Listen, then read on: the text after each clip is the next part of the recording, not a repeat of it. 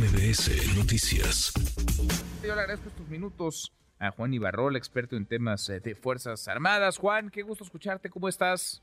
Con el gusto de saludarte siempre, querido Manuel, a ti y a todo tu auditorio. Muchas gracias, gracias, muchas gracias, Juan. Como siempre, ¿qué, qué implica, cómo leer esta condecoración al eh, general Salvador Cienfuegos? Decíamos, detenido en Estados Unidos, luego enviado a México, exonerado acá por la Fiscalía General de la República y quien fuera secretario de la Defensa con Enrique Peña Nieto.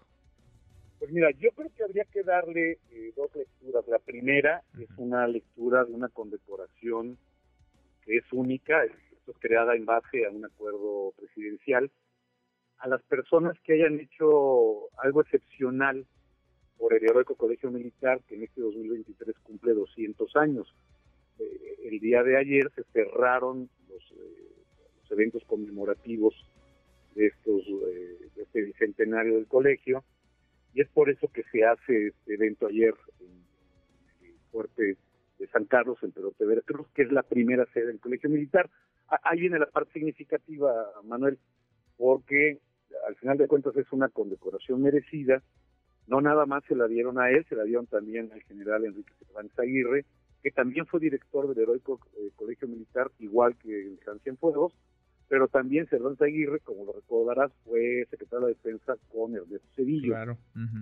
Entonces, evidentemente sí crearon y un antes y un después, todos los directores del colegio han sido grandes hombres, grandes directores, grandes generales, pero sin lugar a dudas, pues es eh, tiene un mayor mérito que han llegado también a ser secretarios, por lo que lo dejo en esta primera lectura como algo justo, algo que tenía que ser un reconocimiento para ellos, eh, aún con la polémica que pudo haber desatado en su momento o que se generó en su momento con la detención del general Cienfuegos allá en Estados Unidos.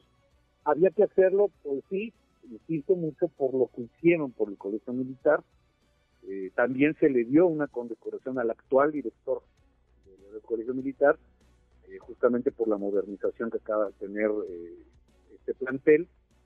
Y bueno, la segunda lectura, Manuel, pues es una, una lectura que, necesariamente tenía que hacerse política. ¿Y política por qué? Pues porque finalmente el presidente, cuando era candidato a, la, presidencia, recordarás que pues, atacaba mucho a la generación fuego, Evidentemente una cosa es ser candidato y otra cosa presidente y comandante supremo. Mm. Eh, si existía eh, la confusión en el momento en que lo detuvieron, está claro que el gobierno de México no tuvo nada que ver con esa detención, al contrario, ahí la DEA y el gobierno americano debieron de haber compartido información justo para poder llevar un proceso más limpio y no tan polémico. Por eso insisto en ese mensaje político también. Pues, eh, eso, ese es un símbolo, ¿no, Juan? Es decir, esta, esta condecoración de manos del presidente. ¿Siempre se entregan de manos del presidente? Es la primera vez que se entrega, esto hay que decirlo. Es la mm. primera vez que esta condecoración, que es única, seguramente en algún otro momento habrá otro director del colegio que pueda tener este, o pueda ser eh, premiado o condecorado con esto.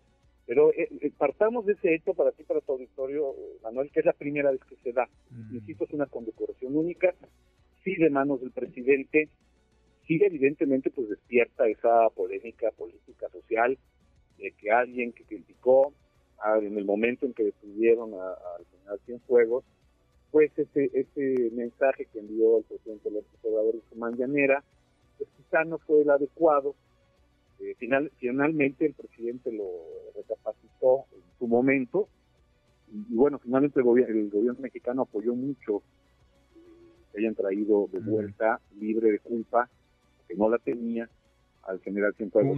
Sí tiene entonces, o iba a tener evidentemente, esa polémica política, eh, mucha gente dice se rindió el presidente ante el general Cienfuegos. No, no hay que verlo desde ese punto de vista el, presidente López Obrador es comandante supremo de las Fuerzas Armadas, es decir, estaba en todo su papel para hacerlo, para darle esa condecoración, insisto, por méritos excepcionales en su labor como director del Heroico Colegio Militar.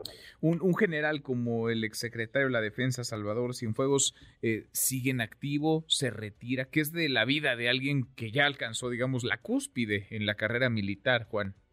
Mira, es bien interesante. La edad límite para ser general de división o para ser almirante en la Armada de México es de 65 años. Hay, hay una ley lo, lo marca así, lo determina que puedes estar en un grado militar o naval hasta cierta edad.